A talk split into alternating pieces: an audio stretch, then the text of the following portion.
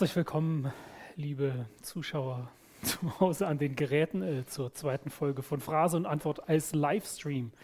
Hier live vom äh, Franz-Mehring-Platz. Wir freuen uns sehr, dass ihr uns wieder zuschauen wollt. Vielleicht haben einige die erste Folge schon gesehen. Wir haben Feedback bekommen von mehreren Menschen, Drei. äh, die uns äh, mitgeteilt haben, dass alles perfekt gelaufen ist, dass es außerordentlich gut war. Abgesehen von einer Kleinigkeit, äh, wir saßen bei der ersten Show leider verkehrt, ähm, nicht passend äh, hier äh, zu dem Hintergrundbild, weswegen besonders ältere Leute verwirrt waren. Wir haben das heute korrigiert, also äh, diese Verwirrung sollte nicht weiter äh, eintreten. Ja, äh, für die, die das erste Mal zuschalten, was machen wir eigentlich? Wir machen eine satirische Presseshow. Das heißt, wir kommentieren, persiflieren, äh, polemisieren äh, über und gegen die Presse, sei es die gedruckte oder auch die im Internet, äh, suchen uns die absonderlichsten, dümmsten und gefährlichsten äh, Journalisten und ihre Werke heraus aus dem Netz und aus den Zeitungen und werden die euch hier in der folgenden Stunde vorstellen. Wer wird das machen? Ich, äh, Michael Bittner und mein äh, werter Mitstreiter Mike Marcinkowski. Herzlich willkommen. Herzlich willkommen. Wie Ja, läuft's bei dir, Mike? Bist du gut drauf? Och, ich bin jetzt ja endlich mal wieder raus. Also ich glaube, äh, was ich jetzt äh, also am meisten vermisse bei Corona ist ja tatsächlich ist einfach die Bühne. Die Bühne. Ja. Und ich freue mich, dass ich hier immerhin jetzt drei Zuschauer habe, wenn ich dich mitzähle. Die drei Zuschauer seht ihr jetzt nicht. Ne? Die äh, sitzen auch ein Kilometer entfernt und mit Ja. Mundschutz, äh, damit die Ja. Regeln eingehalten werden. Aber äh, glücklicherweise gibt es äh, die Menschen, die sich hier um die Technik kümmern, ohne die wir das alles gar nicht machen könnten. Ähm, und äh, wir werden uns heute natürlich schon auch wieder mit dem Thema Corona beschäftigen müssen. Man, man hat ja irgendwie kaum eine andere Wahl, weil äh, es ist jetzt schwer, was zu finden, was nicht damit zu tun hat. Wir, ich habe ich hab eine Sache habe ich gefunden, die nicht viel damit zu tun hatte, auf jeden Fall. Äh, noch eine Sache eigentlich eher.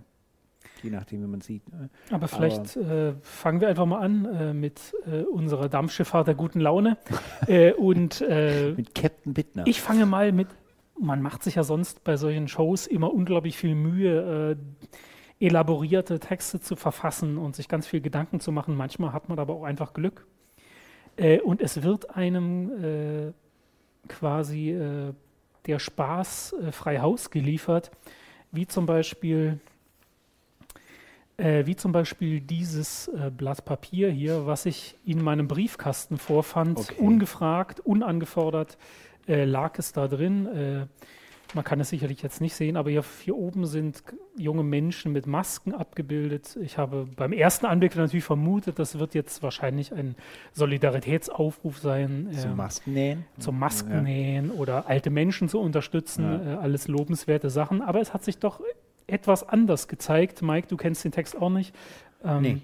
Ich, ich bin Ich- gespannt. Also, weil, das war einfach ein Briefkasten. Es also war einfach im Werbung. Briefkasten, einfach im Briefkasten. Ähm, ich werde die jetzt einfach mal vorlesen und wir super. Weißt du, wie viel Zeit ich mit, mit äh, Suche habe? Bei dir wird es einfach in den Briefkasten geworfen. Frechheit. wer hat, dem wird gegeben. Ja. Äh, ich lese es einfach mal vor und wir diskutieren einfach mal, inwiefern uns dieses Hilfeschreiben weiterhilft in der Corona-Krise. Titel lautet Etwas Gefährlicheres als das Coronavirus. Während sich das Coronavirus weiterhin ausbreitet, werden die Menschen in der ganzen Welt immer ängstlicher und geraten sogar in Panik. Es ist schwierig, das Ausmaß der Auswirkungen dieses Coronavirus vorherzusagen.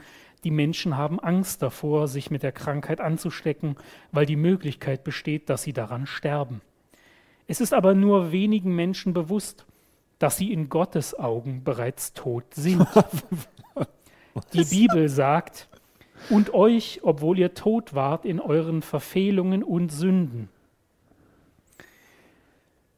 Epheser 2.1 Die Menschen haben Angst davor, körperlich krank zu werden und zu sterben, obwohl sie geistlich schon tot sind, da sie mit einem äußerst gefährlichen Virus infiziert sind, der Sünde.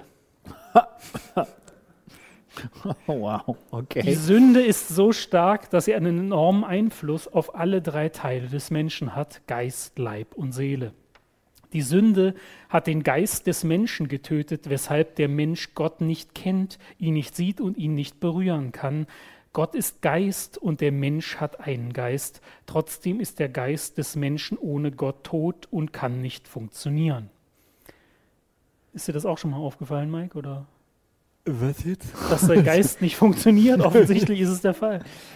Mein Gott, was, aber was ist das für ein, für ein. Steht da, was sind die Leute, die diese ähm, Wir warte, christliche Trostmessage. Halte inne, warte, höre dir bitte Okay. den Rest der Predigt noch an.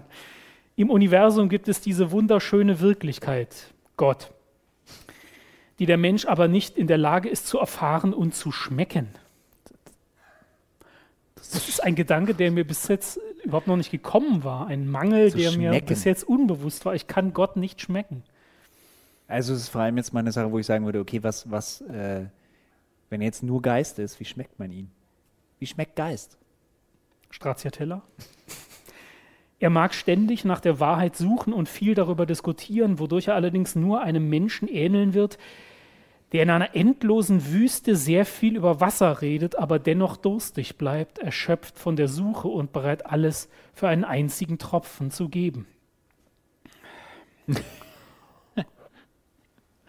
Die Sünde hat außerdem die Seele des Menschen verdorben, wodurch er zu einem Feind Gottes und zu einem Feind anderer Menschen geworden ist. Wie vielen Menschen hat die Sünde Schaden zugefügt? Wie viele Familien hat sie zerstört? Wie viele Leben hat sie zunichte gemacht? Die Sünde hat jeden auf diesem Planeten berührt. Die Bibel zeigt, wie Jesus Christus sich gegenüber sündigen Menschen verhielt, die verloren waren. Als er die Volksmengen sah, wurde er im Innersten von Erbarmen bewegt über sie, weil sie geschunden und verwahrlost waren, wie Schafe, die keinen Hirten haben. Matthäus 9, 36. Der Leib des Menschen wurde auch durch die Sünde verdorben und ist zum Fleisch geworden. Ah, natürlich, weil, weil Jesus ist ja äh, am Kreuz gestorben in Fleischform sozusagen für die Sünden der Menschen. Insofern ist sozusagen der Sohn äh, Gottes wurde von, keine Ahnung, zum Fleisch geworden, das Krankheiten und dem Tod ausgesetzt ist. Zerstörerische Viren und gefährliche Krankheiten verwandeln das menschliche Leben in eine Qual und enden nicht selten mit dem Tod. nicht selten. Okay, okay. Wann nicht? Nicht selten ist eine offene Definition, da kann man sich jetzt nicht drüber beklagen. So trennt die Sünde Verwandte und Freunde, ohne auf ihr Leid oder ihre Tränen zu achten. Kein Mensch auf der Erde kann sich diesem Einfluss entziehen. Sogar ein geringes Bewusstsein dieser Tatsache lässt die Menschen nach einem Heilmittel für ihren Körper, ihre Seele oder ihren Geist suchen. Eine Person versucht, ein Heilmittel zu finden, das Symptome beseitigt, Schmerzen lindert oder die Wahrnehmung trübt. In Buchhandlungen oder im Internet gibt es wie in einer Apotheke eine Menge, in Anführungszeichen, Impfstoffe, die einen Menschen auf den ersten Blick von den verschiedenen Erscheinungsformen, diesen Sündenviren, befreien können, nämlich von Wut, Heuchelei, Neid, Hass, Angst und so weiter. Das gibt's, das sagen Sie, das gibt's im Internet. Davon, man kann von Wut, Hass und Ähnlichem im Internet befreit werden. Ich habe die Seite noch nicht gefunden. Haben die sich das Internet wohl angeguckt schon mal? Also, Ich würde fast vermuten nicht. nee, irgendwie nicht. Deswegen kriegst du es ja auch im Briefkasten geworfen und nicht als E-Mail. Ja. Wahrscheinlich. Obwohl, nee, sie müssen im Internet sein. Es gibt nämlich die Kontaktadresse Jesus ist Retter 2020 at gmail.com. Okay. Ja, das wäre vielleicht Jesus. Äh, gut, ist keine, keine Website, aber vielleicht kann man da Heilung gegen Hass. Ich, ich lese noch mal kurz Okay, hier weiter. Ja, ja, ja. vielleicht ich, Entschuldigung, dass ich vielleicht wird sich alles noch enträtseln, die Fragen, die uns bis jetzt noch verschlossen sind. Das Leben. In der Das Tat Leben sind solche Versuche, die Sünde loszuwerden, wie das Entfernen von giftigen Beeren von einem Strauch. Ein Strauch kann nur dann edel und nahrhaft gemacht werden, wenn seine Natur verändert wird, nicht durch das Abpflücken der giftigen Beeren. Wenn die Natur des Strauches sich nicht ändert, wird er kurze Zeit später wieder voller giftiger Beeren sein. Gut, das ist ja quasi jetzt ein äh, Befürworten von Gentechnik eigentlich. Oder? Im Grunde ja. Ja. Denn wie sollte man die Natur eines Strauches ändern? Wahrscheinlich nicht durch zu gut zu reden. Oder es ist einfach eine sehr, sehr schlechte Allegorie, die äh, Vielleicht ist es eine sehr schlechte Allegorie. Könnte ich mir jetzt gar nicht vorstellen. Also bisher ist das ja alles sehr eloquent. Aber ich glaube, ich habe das Gefühl, dass diese ganzen Rätsel jetzt gelöst werden. Okay. In der Bibel beschreibt Gott den Zustand und das Problem des Menschen sehr deutlich. In seiner Schrift offenbart sich Gott als der Arzt, der die Diagnose eines Menschen genau bestimmt, ihn aber überhaupt nicht verurteilt. Selbst die zehn Gebote, Gottes Gesetz, werden dem Menschen nicht dafür gegeben, dass der Mensch sie aus eigener Kraft erfülle, sondern dafür, um als Thermometer zur Fiebermessung des Menschen zu dienen, um ihm zu zeigen, dass er nicht in der Lage ist, das Gesetz zu erfüllen, dass er todkrank ist und Gott als Arzt braucht. Also ich finde, Sie haben auf sehr subtile Weise jetzt die Corona-Thematik langsam verschoben Es auf einem Pfad der Fall- Metapher hinüber Ja, es Äh, war, es war auf jeden Ich habe es kaum gemerkt. zu Also, dem, was Sie eigentlich wollen und, äh, ja. und verraten uns quasi, dass äh, all deine finde, Sünden werden dir vergeben und niemand und nichts kann dir das ewige göttliche Leben des Herrn verweigern, indem du in den Namen des Herrn Jesus rufst, jeden Tag mit ihm sprichst, die Bibel liest und Gemeinschaft mit anderen Kindern Gottes suchst, lernst du dieses neue Leben zu leben. Auf diese Weise kannst du persönlich und gemeinsam mit anderen den überfließenden Reichtum des ewigen Lebens des Herrn genießen. Was würdest du sagen? Alternative zum Mundschutz, zur Abstandsregelung, Ergänzung? Also ich sag mal, dieses Jesus anrufen und sich mit anderen äh, Jüngern oder anderen, anderen Anhängern treffen, stimmt ja jetzt nicht unbedingt so überein mit, mit äh, wirklich vernünftigen Virenschutzmaßnahmen. Ja, das wird jetzt hier nicht näher Aber wer, wer, wer, äh, wer, wer ist denn das jetzt? Also wer hat dir diese Post so gesagt? Wer läuft rum? Also wer schreibt sowas? Druckt Ja, es es- aus und wirft es in die Briefkästen äh, von anderen Leuten und denkt auch noch, dass es irgendwelche Auswirkungen hat. Ich, es ist leider, ähm, die Schlusszeile ist keine Unterschrift, sondern nur das Wort, möge Gott euch segnen. Äh, Ich befürchte, um das herauszufinden, müsste man eben Jesus ist Retter 2020 at Gmail anschreiben. Ach, es ist Spam! Allerdings. Es ist äh, Spam, du hattest Spam im Brief. Ist Nein, ich bin, sicher, dass es, ich bin mir sicher, dass es kein Spam ist, denn hier wird noch erwähnt, dass folgendes unter dieser Adresse angeboten wird. Ein neues Testament mit umfassenden Fußnoten. Also noch ein Testament. Schon noch, noch Nee, neues Nee, oder so. Nee, das alte Neue Achso, ja, Testament. nee, das alte ich. Neue Testament. Ich dachte, das klingt jetzt so ein bisschen. Also, Allerdings mit umfassenden Fußnoten. okay. Sowie ein Online-Bibelstudium. Persönlich oder in Gruppen, je nach Umständen. Wow. Also, wer Interesse hat, In äh, ich gebe also, das. Sie machen jetzt Werbung für Gruppen-Bibelkurse. Ja. Hm. Aber ich gebe das äh, gerne auch Ich, mal ich weiter. glaube wenn nach wie vor, das ist. Spam. Also ich glaube, ich, also es klingt für mich ganz klar so, als wäre das irgendwie, wenn man da jetzt seine E-Mail-Adresse an äh, dieses Jesus, was war es? Jesus hört dich? Jesus, Jesus ist Retter 2020. Jesus ist Retter 2020. Das klingt einfach zu dubios. Ich glaube, wenn man den jetzt schreibt und sagt, ich würde gerne an euren Kursen teilnehmen, dann werden sie irgendwie schreiben, okay, dann bitte überweise irgendwie 120 Euro hierhin. Und dann hörst du nie wieder was von denen. Ich, du bist so ein misstrauischer Mensch. Ich glaube, du hast einfach deinen inneren Ich Frieden noch bin nicht gefunden. häufiger auf solche ähm, Briefe reingefallen.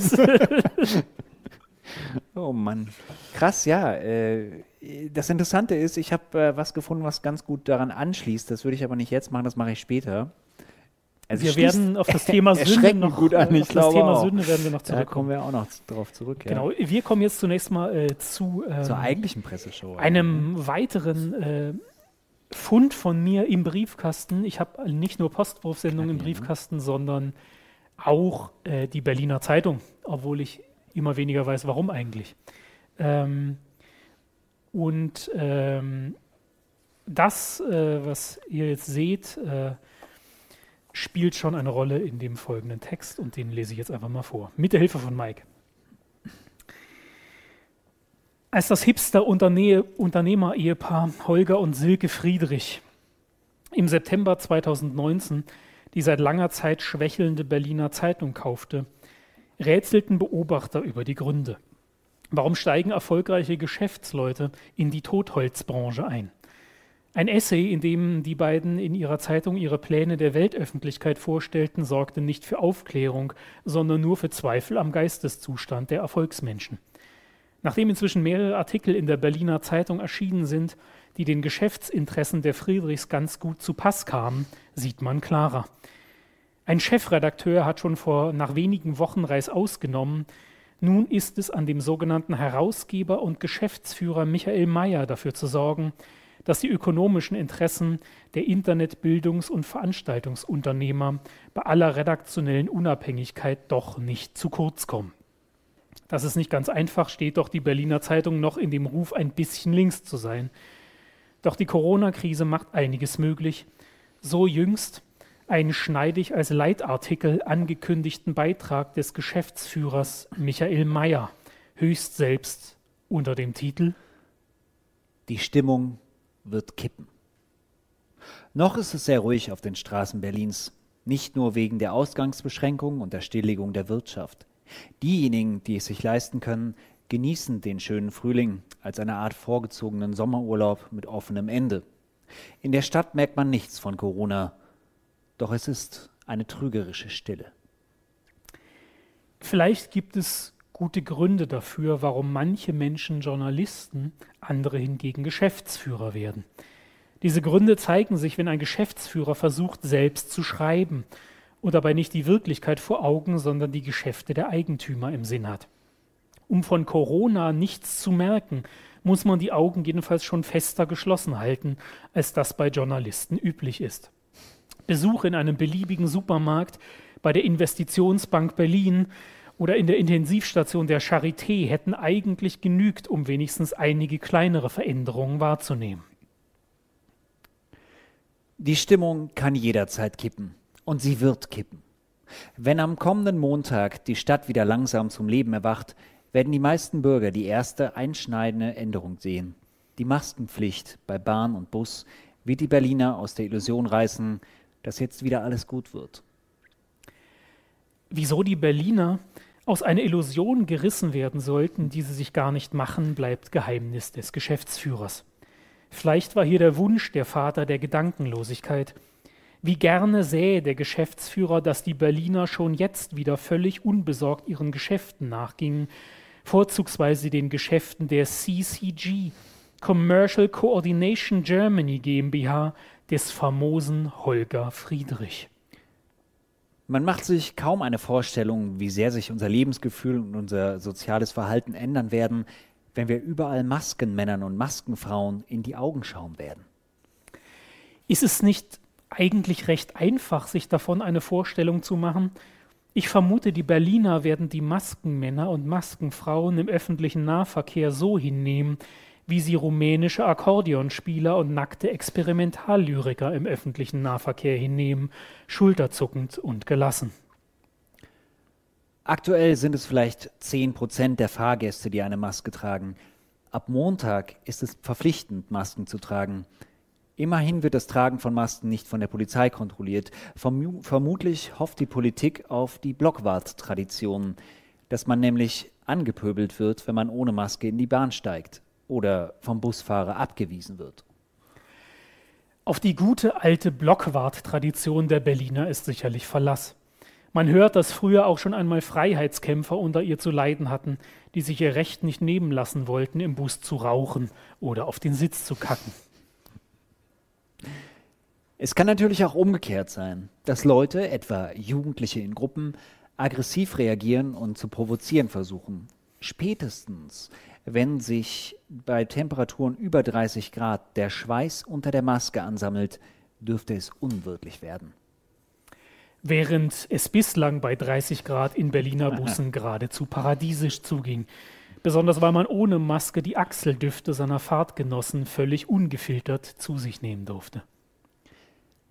Der Kernfehler der meisten Corona-Maßnahmen nach dem Shutdown besteht in der totalen Fehleinschätzung der Politik über die Grenzen ihres Wirkens. Diese geht in beide Richtungen. Die Politik unterschätzt sich, indem sie Virologen die Gesellschaft der Zukunft formen lässt. Politiker, die sich Rat bei Fachleuten holen, verfehlen nach Ansicht des Geschäftsführers also ihren Beruf. Dass ein früherer Journalist wie er meint, Politiker würden sich selbst unterschätzen, überrascht ein wenig. Üblicherweise halten Journalisten Politiker für überschätzt, Vor allem, weil die sich so oft weigern, die Zukunft von Journalisten formen zu lassen. Warum eigentlich nicht Onkologen oder Suchtmediziner? An Krebs und Rauschmitteln sterben wesentlich mehr Menschen als an Corona. Die Alkoholsucht ist zwar keine Seuche, sie hat sich in den vergangenen Jahren jedoch rasant ausgebreitet. Die Risikogruppe sind die Jugendlichen. Dass der Alkoholkonsum nicht wächst, sondern seit Jahren sinkt, auch bei Jugendlichen, hätte ein Journalist vielleicht recherchieren können. Aber in Zeiten des Ausnahmezustands dürfen sich Geschäftsführer mit derlei Ablenkung nicht selbst die Zeit rauben. Ihr Metier ist die hohe Kunst des schiefen Vergleichs. Sie entdecken, dass Krebs und Suff ansteckend sind und deshalb wie Pandemien behandelt werden müssten.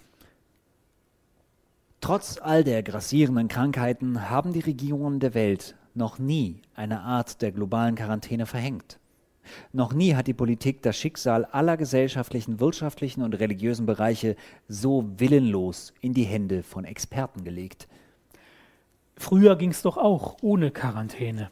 Selige Zeiten, in denen spanische und andere Grippen noch ungestört von den tyrannischen Griffeln der Experten Millionen dahinraffen konnten. Zugleich überschätzt sich die Politik, indem sie Verordnungen erlässt, deren Einhaltung sie niemals kontrollieren und deren Auswirkungen sie nicht im Ansatz abschätzen kann. Die Verordnung des Mindestabstandes von 1,50 Meter auf Spielplätzen ist ein Irrsinn nicht zu überbieten. Mir würden vielleicht noch zwei bis drei irrsinnigere Dinge einfallen, zum Beispiel die Kopfbehaarung von Holger Friedrich. Aber das ist Geschmackssache. Durchaus interessant ist jedoch der Vorschlag des Geschäftsführers, in Zukunft nie wieder Verbote zu erlassen, die jemand brechen könnte. Das dürfte zu einem erheblichen Bürokratieabbau im Justizwesen und zu einer Entlastung der Gefängnisse führen. Die Zerstörung der Gastronomiebranche in Berlin kann, durch das, kann auch durch Almosen nicht abgewendet werden. Aktuell ist zu erwarten, dass die Restaurants bis mindestens Ende Mai geschlossen bleiben müssen, so heißt es aus dem Senat. Mit dem Sterben von Restaurants fällt für viele Menschen ein Element der Balance weg. Sie können ihren Stress nicht abbauen, der, wie alle Ärzte bestätigen, in allen Altersschichten drastisch zunimmt. Ich muss meine Kritik an den Recherchefähigkeiten des Geschäftsführers zurücknehmen in so kurzer Zeit alle Ärzte in Berlin zum Zustand ihrer Patienten zu befragen, das macht ihm so leicht niemand nach. Wie es die völlig gestressten, am Rande des Nervenzusammenbruchs stehenden Berliner am Ende des Leitartikels schaffen, mit den seelenruhigen, tiefenentspannten Berlinern am Anfang des Leitartikels identisch zu sein, bleibt das Geschäftsgeheimnis von Michael Mayer. Auch anderswo werden die Leute keine Hilfe finden. Die sogenannten nichtärztlichen Heilberufe oder Zahnärzte stehen kurz vor dem Kollaps. Das betrifft Praxen der Logo, Ergo, Physio und Psychotherapie. Auch Tierärzte geraten unter Druck. Das ist gewiss alles richtig und traurig. Doch frage ich mich, woher der Geschäftsführer die Überzeugung nimmt, dass eine ungehemmte Ausbreitung des Coronavirus bei Ärzten und anderen Heilkräften für Entspannung sorgen würde. Weiß er etwa, dass alles in Wirklichkeit ganz harmlos ist? Wenn er doch nur mit der Sprache rausrücken würde, aber das muss er nicht, denn Gleichgesinnte können zwischen den Zeilen lesen. Die aus den Fugen geratene Politik gibt keine Hoffnung. Man werde über die zweite Welle der Öffnung erst entscheiden, wenn die Zahlen das hergeben, sagt der Senat. Welche Zahlen? Wer erstellt die Zahlen? Wer überprüft sie? Wer berechnet welche Modelle, zieht Schlussfolgerungen und übernimmt Verantwortung? Das Rezept der Politik ist apokalyptische Panikmache. Sie flieht in intransparente Expertenberechnung. Am Ende erfährt der Leser endlich, woher er rührt der Zorn des Geschäftsführers. Er ist den Experten böse, weil die ständig Zahlen ins Internet stellen, die ihm nicht gefallen und schon deshalb fragwürdig sind. Und dann können sie auch noch rechnen. Michael Mayer dürfte nicht der Einzige sein, der sich durch so viel Rücksichtslosigkeit beleidigt fühlt. So gab es denn auch viel Zustimmung zu seinem Leitartikel von allen Menschen, denen die Bitte, noch ein paar Wochen lang vorsichtig zu sein, in den Ohren klingt wie die Posaunen des jüngsten Gerichts. Die vermummten Gesichter, die wir ab Montag sehen werden, sind erst der Anfang einer tiefgreifenden Veränderung. Es wird keine schöne neue Welt. Sondern eine hässliche Corona-Diktatur, in der Angela Merkel, die Fürstin der Erreger, mit Waffengewalt die Vollverschleierung aller Menschen durchsetzt, freie Männer dazu zwingt, sich nach dem Pinkeln die Hände zu waschen und am Ende vielleicht gar unter dem Vorwand der Hygiene Holger Friedrich seinen Bart abrasiert, in dem bislang so friedlich zwei Beutelmeisen nisten. Wow. Und das in der Berliner Zeitung, ne? Also die, die war ja mal, war die nicht auch mit der Frankfurter Rundschau mal verbandelt und so? Ja, Krass. ich meine, so ein Unternehmer kauft sich eine Zeitung ja nicht ja. aus aber, Spaß. Äh, ja, aber das stimmt. Aber viele, viele schlagen da jetzt irgendwie in diese Richtung aus. Ne? Also ganz viele werden komisch. Und offenbar wird sich jetzt auch der Geschäftsführer bzw. der neue Besitzer der Berliner Zeitung, ich denke, die wird man demnächst ähm, vor der Volksbühne treffen.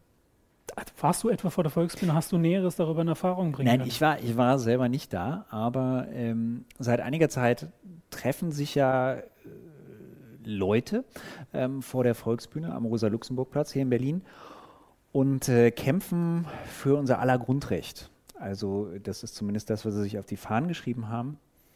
Und das ist mittlerweile ähm, ein ganz, ganz bunter Mix von Leuten. Also äh, initiiert wurde es interessanterweise ja von Leuten, die äh, aus der linken Ecke kommen eigentlich. Also federführend ein gewisser Anselm Lenz, der irgendwie auch für Taz und Junge Welt geschrieben hat. Auch für die Welt. Hm, aber ähm, der äh, hat unter anderem auch mit anderen Leuten, die diese, diese Versammlung damit initiieren, ähm, das Haus Bartleby gegründet. Das Haus Bartleby war so ein kritisches Theaterprojekt. Also wir haben zum Beispiel so ein Kapitalismustribunal gemacht, haben den Kapitalismus vor so eine Gerichtsverhandlung gestellt und so. Eher so kritisch. Und dann sind sie irgendwie falsch abgebogen. Also jetzt haben sie so in der Corona-Zeit. Ich bin mir nicht sicher, ob das nur, äh, ich glaube, neutral gesehen, sie sind falsch abgebogen. Natürlich aus meiner Sicht. Aber ähm, es ist halt so, sie haben jetzt plötzlich diese Versammlungen vor der Volksbühne irgendwie einberaumt und mittlerweile ist das ein bunter Mix. Also weil sie gesagt haben, okay, wir wollen ähm, Animositäten beiseite lassen, haben sie so schön gesagt, und haben eine äh, Querfront gebildet. Das erinnert mich doch an irgendwas. Gab es da nicht mal so Friedensdemonstrationen, ja, ja, wo auch ja, alle Unterschiede beiseite gelassen wurden? Ja. und das führt jetzt halt dazu, dass ähm, was, was treibt sich darum? Also ne, neben so Leuten wie, wie äh, denen, die es halt initiiert haben, da steht jetzt die gestandenen Verschwörungstheoretiker stehen dabei, nebst äh, dann, keine Ahnung, irgendwelchen Öko-Kämpferinnen äh, und Kämpfern, nebst ja, den, den Klischee äh, Esoterik-Yoga-Mamis nebst ähm, AfD äh, funktionieren, funktionieren, funktionieren, nebst äh, NPD-Leuten oder auch FDP-Leuten. Also es ist wirklich ein sehr... Berlin ist bunt. Berlin ist bunt. Da ist es wirklich sehr, sehr bunt. Und ähm, die stehen jetzt halt so nebeneinander und ähm, haben gemeinsam kämpfen die sozusagen jetzt für unser aller Grundrechte, sagen sie. Ähm, ich habe mal ein Symbolbild mitgebracht. Vielleicht kann man das mal kurz einblenden. So. Das sind so die Leute, die gerade für unsere Grundrechte äh, eintreten, also sich dafür einsetzen. Den einen kennt man, das ist, äh, oder kennen viele, das ist ein berühmter Verschwörungsideologe äh, Ken Jebsen. Verschwörungserfinder, würde ich beinahe sagen, er hat sich schon recht weit nach vorne gespielt. Der andere ist ein Künstler, keine Ahnung, der irgendwie mit dem befreundet ist. Die äh, sind natürlich auch da, nebst vielen anderen. Also auch viele so aus der äh, wirklich rechtsextremen Ecke und viele Populisten. So, diese Leute kämpfen jetzt für unser aller Grundrechte und haben eine Zeitung rausgebracht. Und diese Zeitung nennt sich Demokratischer Widerstand. Mhm. Diese, ähm, klingt erstmal gut. Äh, ja, das klingt erstmal gut. Wir können jetzt mal kurz irgendwie äh, das einblenden. Das äh, hier ist Frontcover. Demokratischer Widerstand. Ähm, Unteilbar. Ach, das kenne ich doch.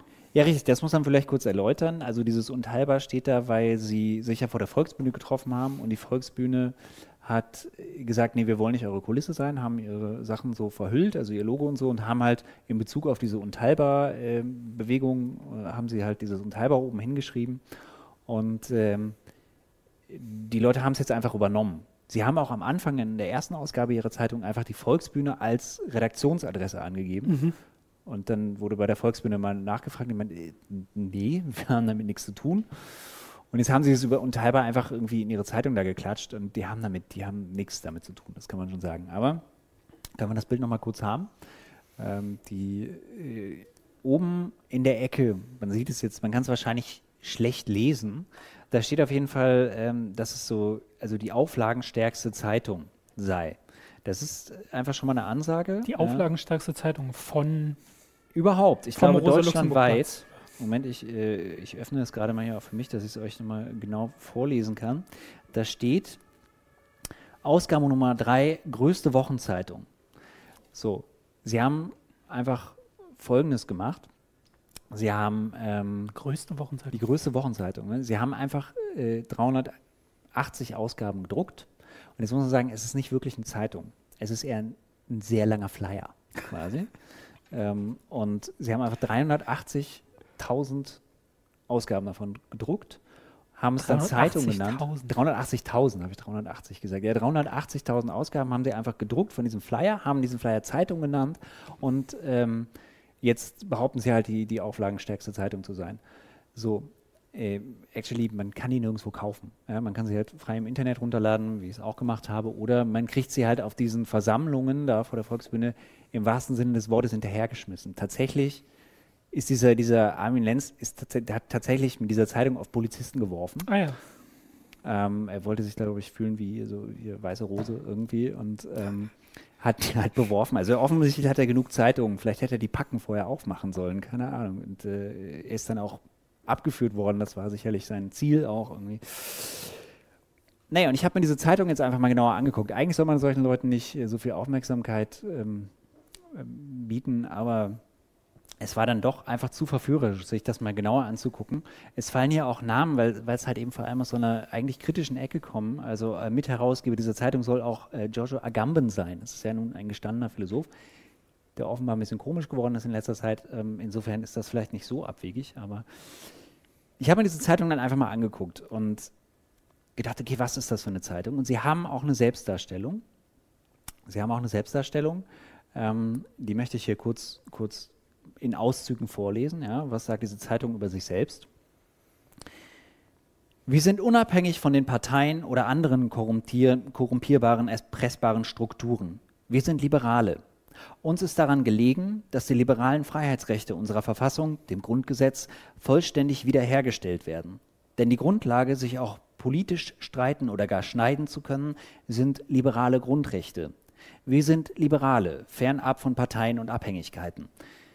Also ich habe den Verdacht, es könnten Liberale sein. Also es könnte. Sind, also ich, es hat schon sehr, sehr lange hat keine Protestbewegung mehr von sich behauptet. Auch das Wort republikanisch fällt häufiger, das ist auch okay. eher ungewöhnlich. Und sie auch haben jetzt für einen jungen Weltautor das Bekenntnis zum Liberalismus eine erstaunliche also, Wandlung. Er hat auch für die Welt geschrieben, ja. Na, junge Welt, Welt, das ist ja der natürliche Gang der Dinge. ja, ist, äh, alte Welt kommt vielleicht von ihm bald raus. Das liberale Seniorenzeitung. Äh, Seniorenzeitung, ja. Da ist noch was zu holen. Naja, und sie schreiben halt in dieser Zeitung, was weil sozusagen, sie haben auch den Leitgedanken dieser Zeitung hier mit in dieser Selbstdarstellung, also ist jetzt in den Auszügen. Sie sagen halt, wir sind ein bisschen irritiert, da draußen tanzen Leute. Es passt gut zum Thema, ne? aber da draußen tanzen Leute. Ich weiß nicht, warum Leute da tanzen. Aber, vielleicht ähm, ist das so eine Art Protesttanz, der jetzt vom Rosa Luxemburg-Platz hier wir haben, ja, wir haben ja irgendwie bei dem einen Post auf Facebook, als wir unsere Veranstaltung beworben haben, dass es eine neue Veranstaltung gibt, äh, da hatten wir eine Reaktion, war wütend. Vielleicht sind das die Leute, die diese wütende Reaktion gepostet haben. Ich weiß es nicht. So, zurück mach, zum, sei einfach, bleib Zeitung, cool ja. und zieh einfach durch. Nee, ich zieh einfach durch. Ich wollte gerade sagen, also äh, die Selbstdarstellung der Zeitung hier steht auch noch mh, hm, äh, quasi der Leitgedanke dieser Zeitung und dieser selbsternannten Bewegung. Wir sind der Ansicht, dass zu viele Menschen zu Hause von der Regierung in Todesangst gehalten werden. Okay. Das, äh, das war mir jetzt noch gar nicht so, aber hattest du ist schon mir auch noch nicht aufgefallen. Oder? Ich hatte schon Todesangst, aber das hat nichts mit der Regierung zu tun gehabt und auch nicht mit Corona. Ich war einfach nur sehr dumm ich habe mich dann äh, zumindest gefragt, wie kann ich diese Zeitung, wie kann ich die präsentieren, wie kann ich die mal irgendwie zusammenfassen. Und ähm, dann habe ich gedacht, okay, ich mache einfach Folgendes. Ich suche mir einfach so, so eine Top 10 von Formulierungen raus. Also die zehn Formulierungen, die ich am interessantesten fand, habe ich jetzt einfach mal in so einer Top Ten-Reihe zusammengestellt und möchte sie euch hier präsentieren. Zitate aus der Zeitung Demokratischer Widerstand. Ja.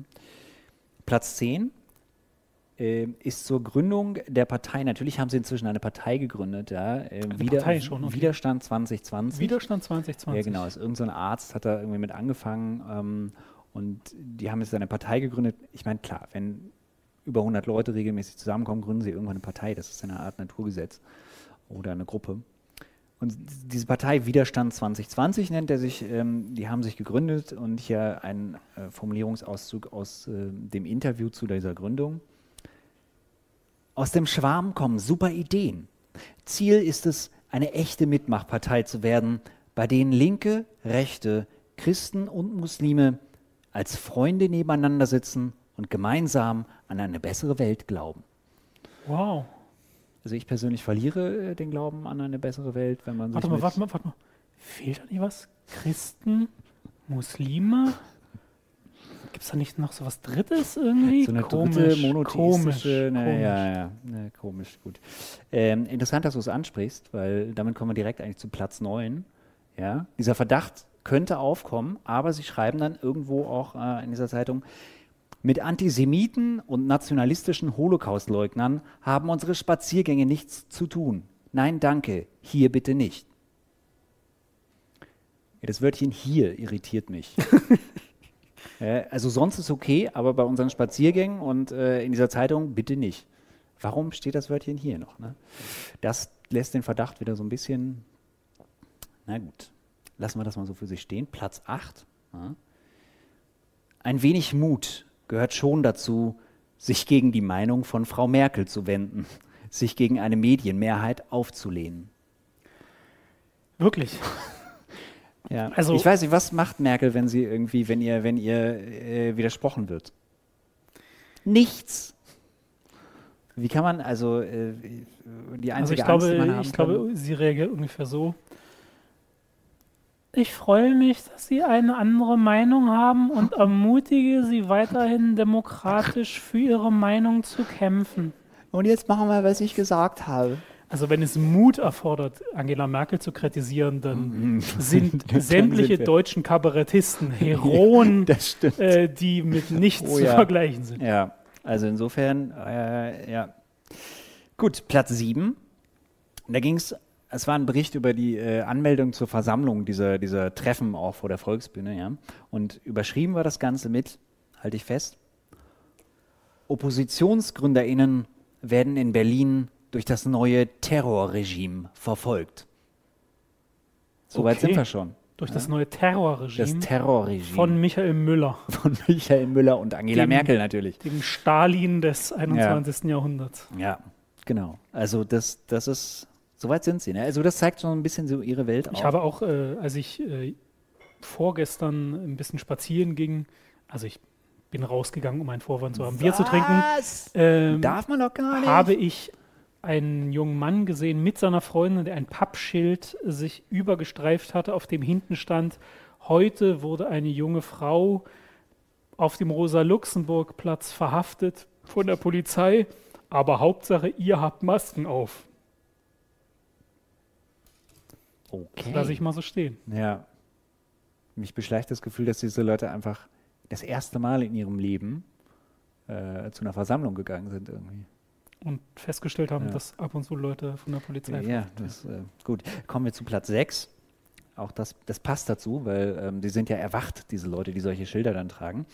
Platz 6 äh, der Formulierung: Stupide weigern sich die etablierten Bewusstseinskontrolleure überhaupt die Opposition unvoreingenommen anzuerkennen, geschweige denn sachlich und wahrheitsgemäß wiederzugeben, was ich hier versuche.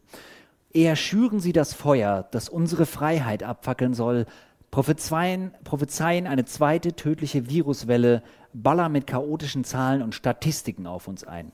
So, das ist jetzt gar nicht so die Formulierung selber, sondern äh, ich möchte dazu eine kurze Anmerkung machen. Und zwar in der Zeitung äh, sind so Grafiken abgebildet, vorne äh, mittendrin halt. Ähm, können wir die mal kurz sehen, bitte? So, diese Grafiken sollen jetzt, also da steht es ja auch, was zeigt diese medizinische Grafik? Die Frage ist eher, was zeigt diese medizinische Grafik nicht? Und äh, das ist auch das, worum es denen ein wenig geht. Die äh, Grafik zeigt ihrer Meinung nach nicht, dass Corona irgendwie anders wäre als größere Grippewellen. Das sind halt diese ersten Erhebungen. Okay, weil der letzte, der letzte äh, Ausschlag ist nicht Der viel letzte größer. als Ausschlag die ist nicht viel Hm. größer. Jetzt Ja, kann man aber sehen, logisch. Da geht es um, um Woche 15. Ja? Das ist die Woche so ab dem 6. April. Mhm. Und ähm, das haben sie jetzt abgebildet und haben dann natürlich dann irgendwelche Zitate von irgendwelchen Leuten, die das irgendwann mal behauptet haben, dass es nicht schlimmer sei als Grippe, auch wenn die ihre Meinung mittlerweile vielleicht geändert haben. Ähm, und naja, dann habe ich einfach mal auf dieselbe Quelle geschaut, ja, ähm, und zwar Mo- Momo, äh, Euromomo, und ähm, da werden eben die Todeszahlen dargestellt, das waren jetzt gerade auch die Todeszahlen, und ähm, jetzt sind die aktuellen Zahlen da und jetzt sieht es so aus. Können wir das mal gerade haben? Leider ist die, unsere Grafik jetzt hier auch ein bisschen abgeschnitten hinten. Man äh, kann das äh, aber auf der Seite Euromomo ganz gut nachgucken nochmal. Äh, es sind jetzt Zahlen nachgekommen. Ich, wenn ich es richtig verstanden habe, sind noch nicht mal alle da. Und jetzt sieht man dann hinten doch irgendwie einen gewissen Ausschlag. Ne? Irgendwie Mhm. hoch. ist es doch anders. 20.000 Mensch. 20.000 mehr, ne? Ich glaube, ähm, einige Zahlen fehlen halt noch. Ne? Wo. Aber ähm, so viel zum Thema äh, chaotische Zahlen und Statistiken. Ne? Also haben Sie hier selber, na gut, ich lasse das so stehen. So, jetzt kommen wir wirklich mal zu den Krachern. Die Kracher. Die Kracher kommen Ich habe bis Platz jetzt nur fünf. Kracher gehört. Das wird jetzt noch besser. Es wird so geil jetzt. Pass auf, Platz 5 dieser Formulierung aus dem demokratischen Widerstand. Ich hätte nicht gedacht, dass mein Untergang als freier Mensch auf einer internationalen Verschwörung basiert, die sich von unterschiedlichen wissenschaftlichen Expertenmeinungen nicht mehr aus der Ruhe bringen lässt. Untergang als freier Mensch Hm. auf einer Verschwörung beruht. Und ich, die Expertenmeinung, wie die eben gezeigt ist, ja, gut. Platz 4. Das geht jetzt an Leute wie, wie dich, ähm, weil es, ist, steht ja extra in dem einen Artikel steht äh, vor dieser Formulierung auch ähm, nun zu unseren linken Mitbürgern. Ne? Guten Morgen, Faulpelze. Aufstehen, Diktatur ist fertig. Die, linken Kollegen interessieren sich gerade vornehmlich für Menschen in anderen Regionen des Planeten, aber nicht für sich selber. Ja, die Diktatur ist fertig und du kümmerst dich nicht um dich selber. Ja, das ist nämlich der Fehler der Linken, dass sie sich immer irgendwie solidarisch mit anderen zeigen. Das ist äh, ganz großer Fehler, den die da machen. Ich weiß nicht, wo ich mit dem Widersprechen anfangen soll. So ging es mir die ganze Zeit, als ich diese Zeitung gelesen habe. Ich muss ehrlich sagen, es ist mir nie so schwer gefallen. Ich muss sagen, ich habe ich hab eine relative, ich habe so eine innere Blockade, mir von Leuten sagen zu lassen, was links ist, die ihre Pamphlet mit Ich bin ein Liberaler eröffnen. Das stimmt. Guten Morgen, Frau Pelze, aufstehen, Diktatur ist fertig. Ne?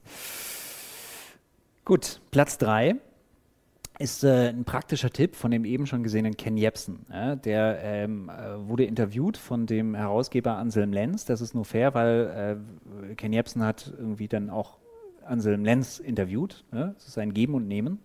Und ähm, äh, Ken Jebsen hat Folgendes vorgeschlagen. Das Grundgesetz und damit die Verfassung sind die Basis eines jeden Beamten. Die Polizei wird auf die Verfassung vereidigt. Ein Polizist, der sich daran nicht erinnern kann, ist möglicherweise ein Schauspieler. Fragen Sie nach der Dienstnummer. Aha. Praktische Tipps für, für Sie, Demos Ken Jebsen. spannend finde ich ja, wie viele Leute sich jetzt für das Grundgesetz engagieren, Ja, die ja. noch vor 15 Minuten der Meinung waren, es wäre eine Machwerk der Besatzungsmächte, an das wir ja, überhaupt nicht gebunden sind. Das ist, das ist eine wilde. Aber es ist äh, ja eine Art des Weiterlernens. Äh, Das ist eine Art des Weiterlernens, wobei ich auch denke, wenn sich solche Leute für das Grundgesetz begeistern, dann muss man da vielleicht nochmal drüber gucken, was da das Grundgesetz, ja. was irgendwie äh, vielleicht auch ein nicht, bisschen ob- falsch verstanden werden kann. Ich ne? weiß auch nicht, ob sie es ganz gelesen haben, ne? weil ich glaube, wenn ich die, die mich recht lesen halt immer nur die ersten. Wenn ich mich recht entsinne, steht da auch bei, dem, bei der Freiheit der Person auch was von Mhm. Seuchenschutz und so. Mhm. Ja, ja, gut. ja, das äh, kann man auch mal überlesen. Ne? Also wenn Sie sagen ja deswegen, die Seuche existiert nicht oder ist halt nur ein Fake. Ähm, aber was ist ist denn aber- Nummer zwei? Oder aber ein, ein Schauspieler, äh, Polizist, ein Schauspieler, also äh, der Jepsen geht wirklich ja davon aus, dass alles Fassade ist und muss man ordentlich gegenschubsen, dann fällt es um. So, Platz zwei. Platz zwei war äh, hart äh, Anwärter für Platz eins auf jeden Fall. Ähm, das ist sozusagen, geht es ein bisschen darum, wie, wie können wir unseren Kindern später äh, diese Situation erklären. Und ähm, da gab es dann folgende Formulierung. Wo warst du bei Corona? In der Opposition.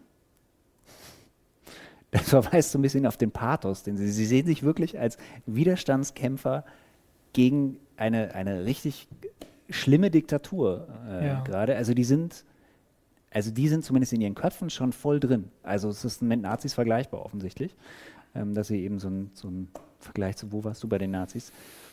So, das ist jetzt wirklich schon ein hohes Level an Pathos. Ähm, später kann ich das aber noch toppen, versprochen. Ich kann es noch toppen, weil ich dann später gibt es noch einen Artikel, da möchte ich dann noch kurz darauf verweisen. Aber kommen wir erstmal zu Platz 1. Ich habe diesen Satz auf Platz 1 genommen, weil ich dachte, okay, man fragt sich, wenn man diese, diese wirklich anstrengenden sieben Seiten, ich habe nie so lange gebraucht, sieben Seiten zu lesen von einem Flyer, einem sehr langen Flyer. Und man fragt sich wirklich, okay, was, was genau wollen Sie eigentlich? Was ist Ihr Ziel? Was wollen Sie erreichen, abgesehen von Lockerungsmaßnahmen? Aber was ist sozusagen Ihr Ziel als äh, politische Bewegung? Und hier ist die Antwort. Ich will frei sein. Gut essen, gut trinken, gut arbeiten und gut schlafen. Ich möchte zu viert mit meinen Freunden in einem Auto sitzen dürfen, zum Hühnerhaus-Imbiss fahren und im Park ungestört picknicken können. Und dafür kann man doch mal kämpfen. Ich meine, das ist doch, das ist doch, da kann man doch mal auf die Straße gehen für dieses, diese Freiheit. Das ja? ist- Mit Freunden das ist- im Auto zum Hühnerhaus fahren. Das ist Liberalismus, der von ganz tief unten Das ist- kommt, wer- wer aus der sind- Magengrube. Wer sind Kant, Marx, Sartre? Wer ist das? Das ist, äh, das ist der neue. Freiheits Freiheitsbegriff. Mit Freunden ins Auto setzen und zum Hühnerhaus fahren. Dafür, das ist, Ich bin äh, in gewisser Weise auch sprachlos. Äh, ja. Welche Ich habe das Entsetzen schon, schon Tiefe, hinter mir gelassen äh, und äh, tiefe- habe die tiefe Erkenntnis tiefe erfahren. Erkenntnis und welches Engagement sich hier verbirgt. Ähm, ja, Das ist groß, ne? Also ich finde es ganz groß. Gut, man könnte mir jetzt vorwerfen, zugegebenermaßen, dass ich diese Sätze aus dem Kontext gerissen habe und sie deswegen ein bisschen komisch wirken. Die Frage ist, in welchem Kontext wirken diese Sätze nicht komisch? Just saying. Ja. Gut, ich habe ja versprochen, ich kann auch irgendwie auf Pathos einen draufsetzen. Hier, können wir die nächste Grafik mal haben? Folgender Artikel. Als man uns das Gesicht raubte, Versuch, den Terror begreifbar zu machen. Es geht um die Einführung der Maskenpflicht. ja. Ja, ich möchte kurz den, den äh, Artikel kurz anlesen, kurzer, kurzer Auszug. Als man uns das Gesicht raubte, Versuch, den Terror begreifbar zu machen. Die Maskenpflicht ist ein kollektiver Raub unserer Gesichter und damit unserer seelischen Ausdrucksmöglichkeit. Die Maske gibt einer atomisierten Gesellschaft ein Gesicht, ein einziges. Diese Maske, vielleicht, aber auch wirklich nur vielleicht, bewahrt uns vor dem Virustod. Doch bevor wir einem Virus erliegen, bevor wir dem Virus erliegen, sterben wir zahlreicher anderer Tode. Im übertragenen wie im wörtlichen Sinne. Im wörtlichen Sinne sterben wir dem Tod durch Vereinsamung, Suiziden, materieller Verelendung, des Bewegungsmangels und dem Tod durch die Angst. Alter, es geht um fucking Maskenpflicht, um einfache Mund-Nasen-Bedeckung in der fucking öffentlichen Verkehrsmittel und beim Einkaufen. Vielleicht hat er einfach sehr starken Mundgeruch. Also ich glaube, in dem Punkt muss man den Kritikern dann einfach mal zustimmen. Ja? Offensichtlich führen diese Ausgangsbeschränkungen bei einigen Leuten zu psychischen Problemen. Ja? Also ich meine, was, was stimmt da nicht, dass jemand irgendwie so Er hält sich ja geht? nicht an die Ausgangsbeschränkungen. Ja, er hält sich ja nicht dran. Aber äh, das, das, das, das, oh, gibt ja, äh, also frei angelehnt an ein Zitat von, von Oscar Wilde, äh, kann man sagen, gib jemandem eine Maske und er zeigt dir sein wahres Gesicht. Ja. Und in diesem Fall äh, zeigt dir das wahre Gesicht. Ich glaube, ich glaube, er vermisst seinen Stammtisch. Hart. Das trifft auf mich auch zu. Aber schreibst du sowas dann? Das liegt mir nicht so, das, Das dieses Genre. nicht. ist Dieses. Pathos-Genre. Also ich muss nur sagen, der, also das ist dieser Artikel, ich wollte ihn jetzt nicht ganz vorlesen, das ist ein Geschwurbel, wirklich sondergleichen. So, also das, das ist so die Stimmung in dieser Zeitung. Und da steht halt irgendwie am Ende, steht dann irgendwie noch eine, eine, eine Glosse darüber, dass, dass irgendwie die Leute irgendwie sich beschweren, dass sie irgendwie jetzt mit, mit dem Label rechts etikettiert werden. Leute, wer sich so nach rechts öffnet und Zusammenarbeit mit irgendwelchen Leuten anstrebt, die autoritäre, faschistische, rassistische, äh, antisemitische, homophobe, misogyne und was weiß ich noch alles ausschließende und letztlich zerstörende Gesellschaftsform anstreben, muss ich nicht wundern, wenn er mit dem Etikett rechts konfrontiert wird. Und vor allem ist das, was ihr da irgendwie anstrebt und, und wofür ihr vermeintlich kämpft, nicht irgendeine emanzipatorische Form von Demokratie. Das ist die Herrschaft einer, einer äh, durchschnittlichen, privilegierten, gesunden Masse, die keine Rücksicht nehmen muss auf Leute, die weniger privilegiert sind, schwächer oder irgendwelche Minderheiten. Das kann man auch durchaus als rechts etikettieren. Das ist einfach, ich, ich möchte wirklich ganz sicher nicht unsere äh, beschissene, äh, konservative und marktverherrlichende Regierung irgendwie in Schutz nehmen. Aber manchmal, ganz manchmal, werden solche Verbote auch einfach nur ausgesprochen, weil irgendwelche egomanen, selbstherrlichen Vollpfosten wie ihr nicht bereit sind, freiwillig einfach mal ein Stück zurückzutreten und irgendwelche Leute vor einer auch nur potenziellen Gefahr irgendwie in Schutz zu nehmen und die weiterhin darauf pochen, ihre, ihre liebgewonnenen Gewohnheiten beizubehalten, ohne jedwede Einschränkung, was weiß ich, mit den Freunden im Auto sitzen und zum Hühnerhaus fahren. Wo wir bei selbstherrlich sind. Das hier habt ihr auch noch in eure Pseudo-Zeitung reingeschissen. Einen kleinen Motivationsspruch. Unser größter Sieg wird das Zurückgelangen unserer liberalen Freiheitsrechte sein. Sollte die Regierung sie freiwillig zurückgeben, werden wir richtig gehandelt haben. Sollte die Regierung sich jedoch dauerhaft zu einem totalitären Regime wandeln, dann werden wir umso mehr gebraucht worden sein. Und das ist der Geist, der durch diese ganze Pseudo-Zeitung weht und durch eure ganze Bewegung. Selbstherrlichkeit. Egal, was wir tun, wir wollen irgendwie geil sein, wir wollen irgendwie gewinnen. Und was ihr eigentlich nämlich tut, ist, einen vermeintlichen Gegner aufblasen, so groß aufblasen, gegen den ihr dann Widerstand spielen könnt, dass ihr euch selber als Helden stilisiert. Das ist nämlich euer eigenes Anliegen, euer eigentliches Anliegen. Und dazu kann ich nur sagen, fuck you.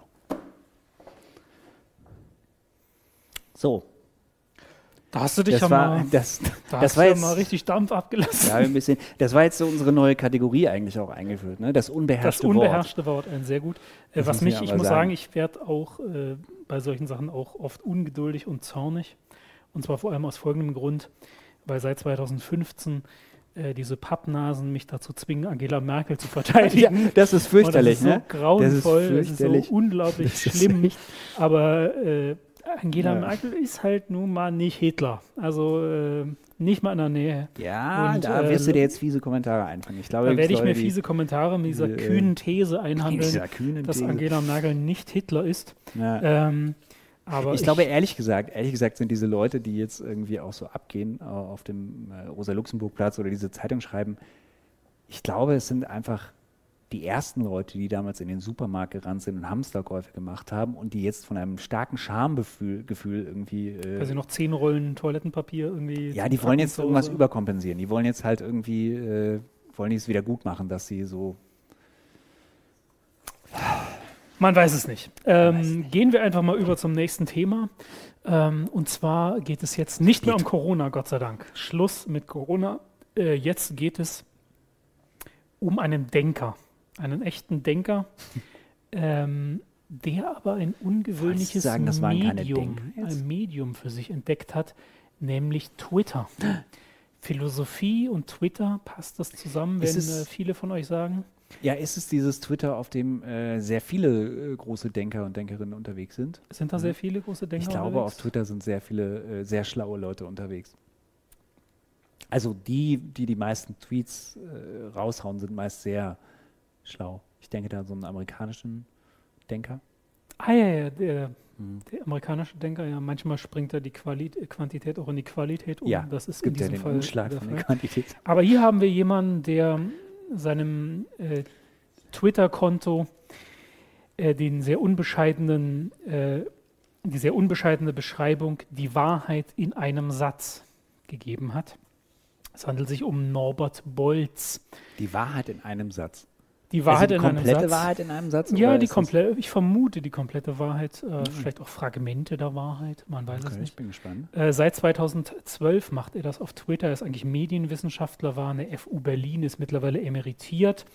Ähm, und ich konnte nicht anders, als diese Tweets zu lesen und ich wollte darauf antworten. Es reizt einen einfach darauf zu antworten und ich habe das jetzt mal für einige gemacht, ähm, äh, um Mike dir auch mal einen Eindruck zu geben, was denn dieser Norbert Wolz da so twittert. Schauen wir uns einfach mal den ersten Tweet an. Der Hass der Loser auf diejenigen, die, etwas, die es zu etwas gebracht haben, ist ein ewiges Phänomen das man stoisch ertragen muss, denn Reichtumstoleranz ist sehr selten. Also Reichtumstoleranz ist ja auch wichtig, weil es eine Minderheit, die müssen ja auch irgendwie toleriert werden. Ja. Meine Antwort darauf, äh, die mir eingefallen ist, lautet, die Erfolglosen sollten sich einmal ein Beispiel an den Reichen nehmen, deren Armutstoleranz ist unendlich. Schauen wir uns den zweiten Tweet an. Kluge Köpfe stellen ihr Licht unter den Scheffel, um bei den Dummen keine Wutreaktion auszulösen. Und es fiel mir ein, und der von Natur aus Bescheidene ist oft gezwungen, übelriechendes Eigenlob von sich zu geben, um nicht unterschätzt zu werden. Ah, sehr schön. Norbert kann davon ein Lied singen und macht's alle Tage auf Twitter. Dritter Ey. Tweet. Philosophen erkennt man an ihrer Distanz zum Zeitgeist. Deswegen ist Norbert Bolz als Philosoph kaum zu erkennen. Ihm munden zu sehr die schon tausendfach wiedergekäuten Phrasen von Gutmensch bis Mainstream aus der Hauptströmung der Schlechtmenschen.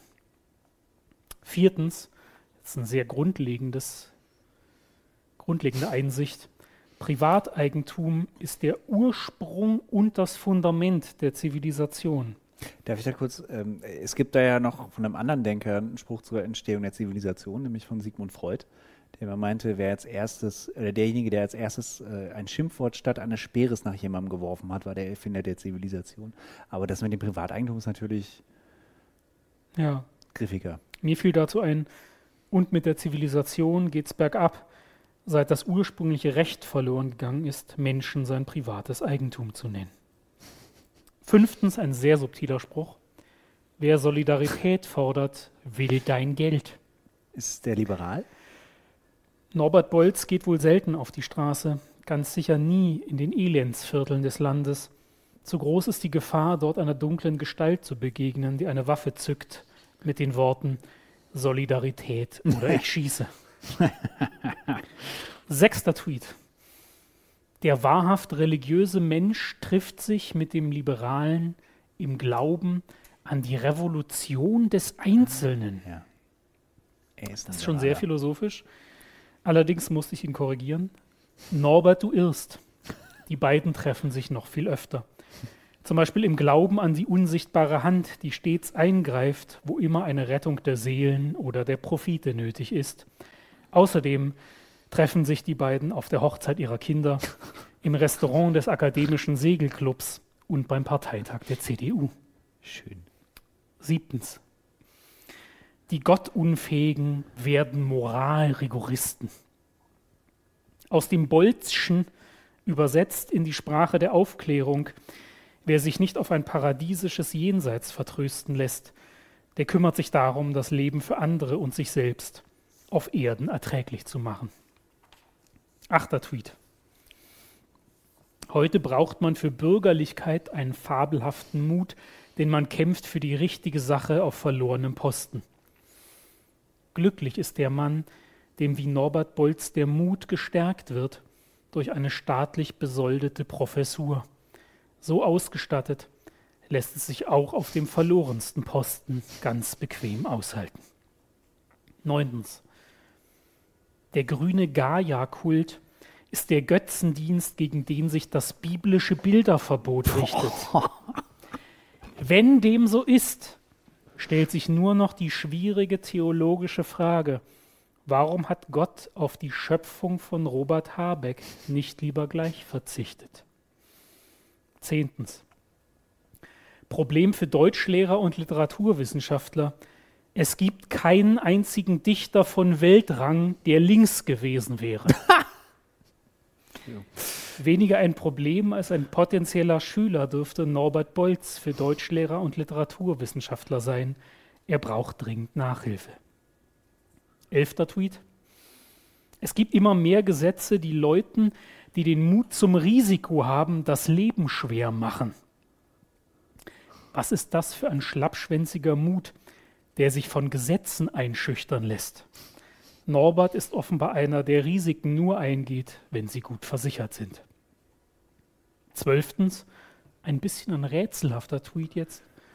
Für den, der wirklich tief loten will, gibt es zwei Wege, Mathematik und Theologie. Es sind allerdings recht unterschiedliche, ja unvereinbare Wege. Denn wie schon Heinrich Heine auffiel, kollidiert die Lehre von der Dreieinigkeit leider bedenklich mit dem Einmaleins. 13. Tweet. Es geht den Aktivisten nicht darum, zu retten und zu helfen, Umwelt, Migranten, Arme, sondern einen Feind zu bekämpfen. Klimaleugner, Rassist, Kapitalist. Ja, so what, oder? Norbert, warum so streng? Das eine schließt das andere doch nicht aus. Helfen und retten gut und schön, aber warum dabei nicht auch ein bisschen Spaß im Kampf mit dem Feind? 14. Habeck hat allen guten Menschen aus der Seele gesprochen, man sollte ihm dankbar sein. Und dann kurz darauf der nächste Tweet von Norbert Wolz. Zur Verteidigung des Stilmittels Ironie muss man auch bereit sein, auf ein paar Follower zu verzichten. Weil Norbert nach seinem ersten Tweet aber doch große Angst hatte, die Gefolgschaft vom rechten Rand könnte davonlaufen, erklärt er die Ironie sicherheitshalber im Nachhinein doch nochmal. An alle, die zu dumm sind, um literarische Stilmittel zu erkennen, das war eindeutig zweideutig, Kameraden. 15. Tweet. Auch bisschen kontrovers. Windräder sind ein ästhetisches Verbrechen und nur dort zu ertragen, wo ohnehin alles verloren ist. Ich nehme allen Spott über Norberts fehlenden Mut zurück. Er riskiert mit diesem Tweet schließlich einen Haftbefehl aus Mecklenburg-Vorpommern. 16. Tweet. Das richtige Leben, tu deine Arbeit, erfülle deine Pflichten und lass dich nicht von guten Menschen verführen. Hä? Anführungszeichen zu Ende, sagte der Herr zum Sklaven, kniff ihm herzlich in die Wange und ließ ihn die Peitsche küssen. 17. Tweet. Beim Klimawandel geht es um so viel Geld und so viel Macht, dass eine skeptische Haltung Experten gegenüber nur vernünftig ist. Hm? Da musste ich drüber nachdenken und bin dann aber doch zu dem Schluss gekommen, wenn es um viel Geld und viel Macht geht, scheint es mir vernünftiger, Naturwissenschaftlern zu vertrauen, mehr als Kapitalisten und ihren Politikern. Der 18. ist auch ein sehr guter. An dem Unterschied zwischen XX und XY werden sich alle Nivellierer die Zähne ausbeißen. Hier wäre ein bisschen mehr Vorsicht geboten. Norbert, dein Schniedelwurz ist nicht so hart, wie du glaubst. Der 19. Äh, zeugt schon davon, dass äh, Norbert Bolze wirklich belesen ist, denn oh ja. Fourier hat nicht jeder gelesen, vor allem die Fußnote, in der das drin steht. Okay. Da Fourier versprochen hat, der Sozialismus werde Meerwasser in Limonade verwandeln, das stimmt nicht ganz. Er hat nur geschrieben, sie werde wie äh, Limonade schmecken. Das ist auch die Stelle, in der sich der, der Hai zum Anti-Hai verwandelt. Oder? Ja, ungefähr. Trinken die Linken Meerwasser, als ob es Limonade sei kann dem intellektuellen Großmeister einmal jemand den Unterschied zwischen dem ersten und dem zweiten Konjunktiv erklären? Das ist jetzt was für so Grammatik-Nazis. Ja, Muss nicht jeder so kapieren. Bildungsbürgerwitz, Micha. 20. Tweet. Der weiße Mann ist der Sündenbock der Weltgeschichte. Wo er recht hat, hat er recht, oder? Kann man nicht anders sagen. Abgesehen davon, dass er dann der erste Sündenbock wäre, der selbst das Schlachtmesser führt. Ja. 21 ein Tweet, der etwas aus der Reihe fällt, was die islamische Welt der westlichen voraus hat, den Stolz auf den eigenen Glauben, die eigene Kultur und die eigene Familie. Wenn Norbert irgendwann diesem Reiz des Islam erliegen sollte, kommt er wirklich in Schwierigkeiten. Dann wird er sich selbst auch noch als Bedrohung betrachten müssen. 22. Das linke Simplify Your Life wenn jemand anderer Meinung ist, einfach Nazi rufen. Das Recht ist Simplify Your Life. Wenn jemand anderer Meinung ist, einfach behaupten, man wäre Nazi gerufen worden. 23. Der Doxa, griechisch für Meinung, der politischen Korrektheit zu widersprechen, ist heute wieder so gefährlich wie zu Sokrates Zeiten. Uh. Wenn man eine Beamtenpension für so gefährlich hält wie ein Todesurteil, dann ist diese Behauptung völlig richtig. 24. Die Ächtung bestimmter politischer Gruppen und die Weigerung, mit ihnen zu kommunizieren, ist im Grunde schon ein Aufruf zur Gewalt. Während die mörderische Gewalt von Nazis im Grunde nur ein achtbarer Ruf nach Kommunikation ist. 25, das ist auch was für Mike, glaube ich. Viele, die sich heute für links halten, hätten sich im Dritten Reich pudelwohl gefühlt. Das ist auch historisch erwiesen. Warum ist das was für mich? das ist auch historisch erwiesen. Viele Linke fühlten sich im Konzentrationslager so wohl, dass sie es gar nicht mehr verlassen haben. 26 ist jetzt auch oh, schon sehr stark. Kugelstoßen der Frauen. Eine oh Tortur Gott. für jeden, der noch eine Spur ästhetischen Empfindens hat. Oh. Ich glaube, Norbert Bolz ist den Kugelstoßerinnen nur böse, weil sie ihn vorm Fernseher beim Taschenbillard gestört haben. Ja, wahrscheinlich. 27, Gott. wieder was Prinzipielles. Es gibt nur die Alternative Freiheit in der Ungleichheit oder Gleichheit in der Knechtschaft. Ist der Liberale? Ich weiß nicht, wie er sich selbst bezeichnet. Also konservativ-liberal vermutlich. Hm, vermutlich, ne? Schreibt er auch für Tischis ja, er ist, er, er, ist auf jeden Fall da unterwegs und schreibt auch öfter mal, dass er Christian Lindner ja. schätzt. Hm. Aber zu diesem Tweet ist mir nur eingefallen. Offenbar gibt es auch unter den Feinden von Angela Merkel Freunde der Alternativlosigkeit. Norberts Entweder-Oder dürfte vielen Menschen Trost spenden. Endlich erfahren die Knechte der Welt, dass ihren Herren gleich sind. 28. Die politische, der politisch-medialen Elite ist etwas Erstaunliches gelungen, die Diskriminierung der Mehrheit. Norbert Bolz und den anderen Rechten gelingt etwas Erstaunliches. Jeden Tag aufs Neue ihr jämmerliches Versagen bei dem Versuch, die Mehrheit zu überzeugen, einer vermeintlich allmächtigen Elite anzulasten. Ich kann es langsam ich, ich, hören. Ich kann es langsam nicht mehr hören. Ich, merke, wie Mike die Geduld verliert. Das vorletzte, 29, ist es aber wirklich super. Gerade, das ist wirklich was für dich als Veganer. Asymmetrie der Toleranz, ein Beispiel. Normale Menschen ertragen vegane Speisen, aber Veganer ertragen keine normalen Speisen. So tyrannisiert eine Minderheit die Mehrheit.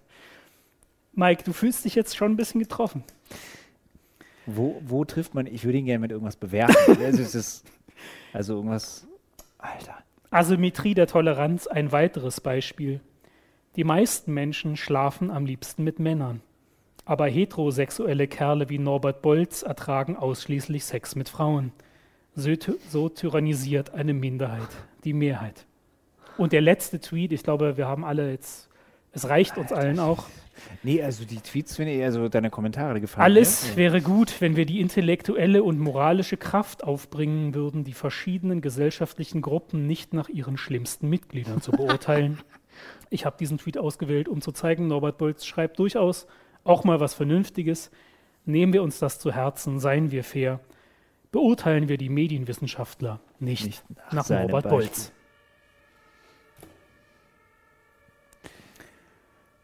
Das war. Es ist, also am Anfang fand ich es sehr unterhaltsam und irgendwann ist so, ist so diese Fassungslosigkeit eingetreten, dass so jemand anscheinend wirklich in, in, Wirklichkeit existiert. Es gibt ihn also, wirklich, ja. Und ja. man kann ihm folgen bei Twitter. Und, also du bist bei äh, Twitter und äh, schreibst du dann einen Kommentar auch drunter? Ich habe überlegt, das zu tun. Mach das mal. Äh, ich glaube, es wäre, dann gehe ich auf jeden Fall auch zu Twitter ähm, und, und äh, folge dir und folge vielleicht auch ihm. So, kommen wir, kommen wir zum letzten, oder? Ich glaube, es ist der letzte äh, Part. Es ist der letzte Part. Ich bin gespannt. Ist, oh, wir sind ja auch schon, ja schon äh, länger dabei. Boah, eigentlich bräuchte ich jetzt irgendwie so ein bisschen was, um das zu verdauen, diese Bolz-Tweets. Äh, Wahnsinn. Aber gut, ähm, ich habe ich hab mich auch noch mal ein bisschen umgeguckt, so, ja, so in der, in der Zeitschriftenlandschaft. Irgendwie, da findet man ja allen möglichen lustigen Kram und dachte, okay, vielleicht finde ich irgendwas, was jetzt äh, auf den ersten Blick zumindest nichts mit Corona zu tun hat. Und äh, da bin ich über was gestolpert. Äh, und zwar folgendes. Hier können wir das kurz einblenden. Pornografie. Auch Christen sind betroffen. das hat mich neugierig gemacht, muss ich sagen. Da bin ich halt dran hängen geblieben. Ähm, also ich fand auch, die, fand auch dann die Unterzeile, ein Ehepaar hilft. ja, können, können wir das Bild nochmal haben? Vielleicht irgendwie ähm, für, die, für die Erklärung. Ähm, ein, wie ein Ehepaar, Ehepaar hilft. hilft. Ja, ich kann mir das schon vorstellen. Ja, also diese Zeitschrift Idea Spektrum, Nachrichten aus der evangelischen Welt. Ähm, ich habe dann mal ein bisschen geguckt. Also ich fand das ja, das ja eigentlich tipptopp sozusagen. Dieses Thema ist ja brandaktuell. In mhm. Zeiten von Homeoffice und so ist es ja wirklich ein aktuelles Thema. Ich habe geschaut, ähm, Idea Spektrum ist äh, quasi das, äh, ja, also Magazin von der Nachrichtenagentur Idea, mhm. äh, evangelischen Nachrichtenagentur Idea. Und IDEA ist die Abkürzung für äh, Informationsdienst der Evangelischen Allianz. Klingt ein bisschen nach Geheimdienst, muss man sagen. Die Evangelische Allianz. Die Evangelische Allianz. Klingt ist, ein bisschen wie nach Star Wars. Ja, schon die Evangelische Allianz und der, der Informationsdienst. Äh, ich, ich fände es ja auch lustig, wenn der BND einfach irgendwie so eine Zeitschrift hätte, wo er einfach seine neuesten Erkenntnisse irgendwie die raushaut. Wahrscheinlich. Gibt es wahrscheinlich, man kennt sie nur nicht. Man kann sie das wahrscheinlich hat ja in der Abos? Bundeszentrale für politische Bildung kann man sie wahrscheinlich einfach abrufen. Aber ähm, naja gut, genau. Ich fand, es wirkte auch ein bisschen investigativ da auf dem Cover an dieses äh, Bild. Und das hat mich jetzt neugierig einfach gemacht. Ich habe mich dann informiert, äh, diese Zeitschrift, wie gesagt, ähm, von der Evangelischen Allianz, also kurz zusammengefasst. Ähm, es ist so eine Art evangelisches, äh, also Fansein des Evangelismus oder auch Propagandablatt, je nachdem, wie man sieht.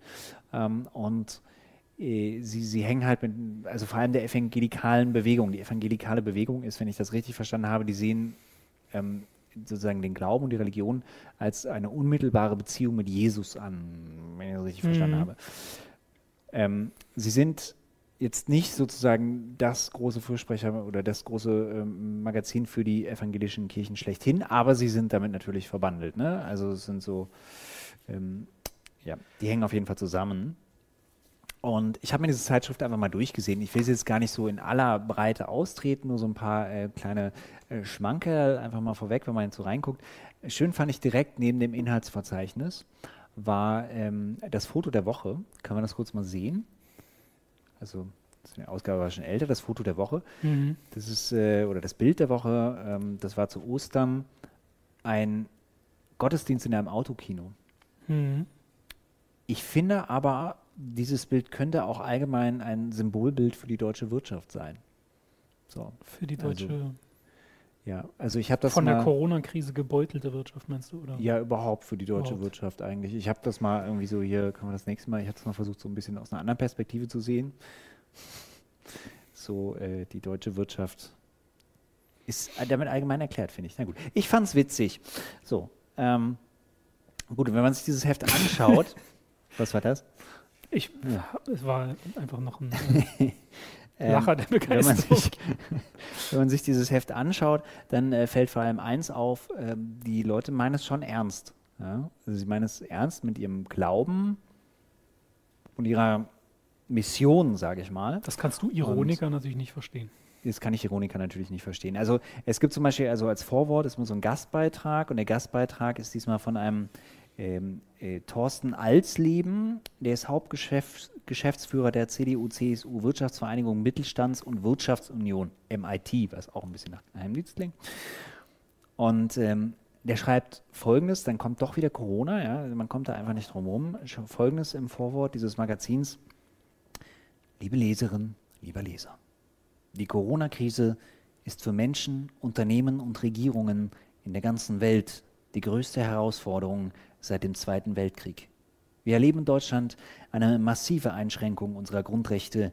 Millionen bangen um ihre Existenz, viele fürchten um ihre Gesundheit und gerade Ältere auch um ihr Leben. Die Politik steht vor einem Dilemma. Abnehmende Wirtschaftsleistungen kostet nachweislich Lebensjahre. Im Durchschnitt werden alle früher sterben als bei wachsender Volkswirtschaft. Fällt dir was Weil auf? wir zwei Monate weniger draußen waren. Ja, vor allem die Worte alle und Durchschnitt. in Hm. einem Satz. Alle im Ähm, Durchschnitt. ne, alle, also was bedeutet dieser Satz eigentlich? Ne? Also wenn die Wirtschaftsleistung runtergeht, dann bedeutet es in der Regel, dass die Lebenserwartung der Leute, die davon betroffen sind, halt runtergeht. Also die äh, armen Leute, die ökonomisch schlecht gestellten oder die prekären Leute.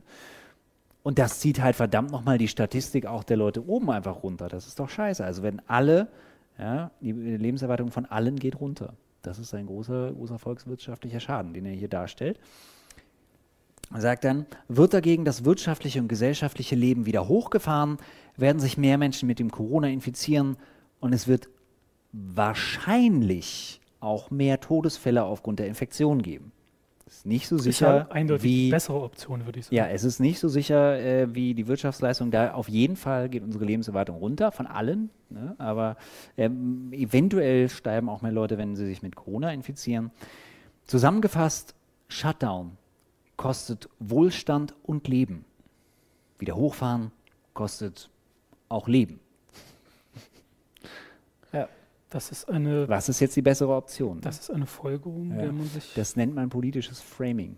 Dass äh, er hier einfach diese, diese Sachen so darstellt. Und, ist äh, auch aus meiner Sicht tief christlich empfunden. Auch, Es ne? ist sehr tief christlich empfunden, aber er wird dann auch christlich. Also jetzt spricht er, finde ich, auch eher so als äh, der, der, äh, der Typ aus diesem Wirtschaftsbund MIT.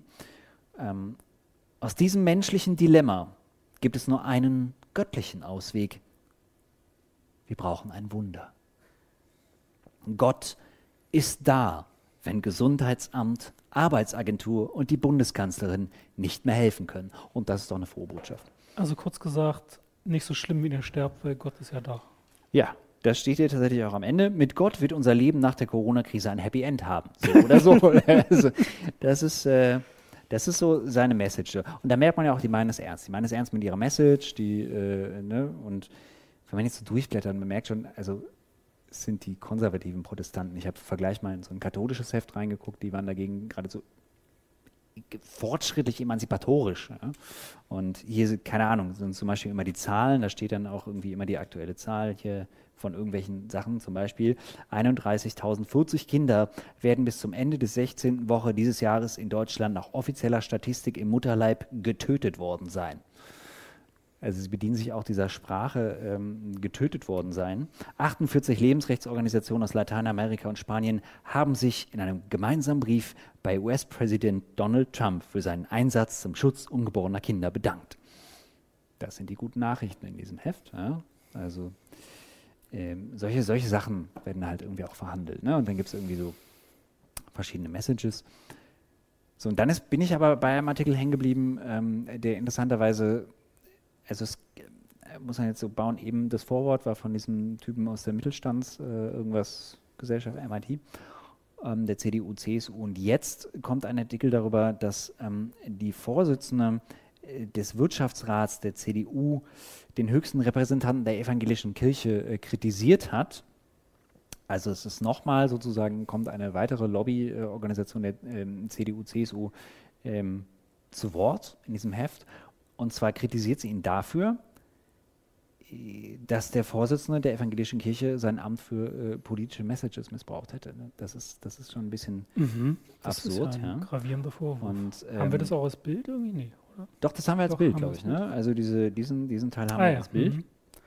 Genau. Und äh, es ist ein Armutszeugnis, Herr Bischof. So, und dann habe ich gedacht, okay, was, was wirft sie ihm vor? Ich bin auf die Seite dann gegangen von dieser Astrid Hamka. Ne? Was wirft sie ihm? Übrigens können wir das Bild nochmal haben. Was mich halt verwirrt, ist ja diese Werbung unten. Hm. Die verstehe ich nicht. Also Lebensräume. Hochbaustraßen und Tiefbau, äh, Schlüsselfertigbau, Be Betonteile. Man Warum stellt- ist dein Junge sich so in der vor, dass Wiese? Äh, Unter Lebensräume noch im Osten stehen müsste. ja, wa warum? Also was? Also die Wiese wird zubetoniert, aber was ist die Message an dieser Werbung? Ja, aber der Kleine hat in Zukunft ja ein Haus, Ja, in dem er. verstehe diese Werbung nicht. Zumindest habe ich dann mal geguckt, ähm, was schreibt diese Frau eigentlich in einem offenen Brief an diesen Bischof. Und ähm, sie schreibt dann sehr er- aufgeregt, muss man sagen. Sehr geehrter Herr Bischof Bedford Storm, offensichtlich verstehe ich die österliche Botschaft anders als Sie. Da wird von Ihnen in schwerster Zeit wieder einmal Ihr wichtigstes Amt statt zur Ermutigung für politische Botschaften missbraucht.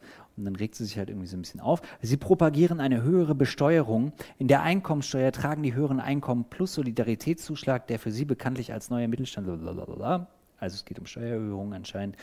Ähm, und dann geht es dann irgendwie noch weiter. Ein Großteil der Arbeitsplätze in unserem Land werden von den vielen kleinen mittelständischen Familienunternehmen geschaffen.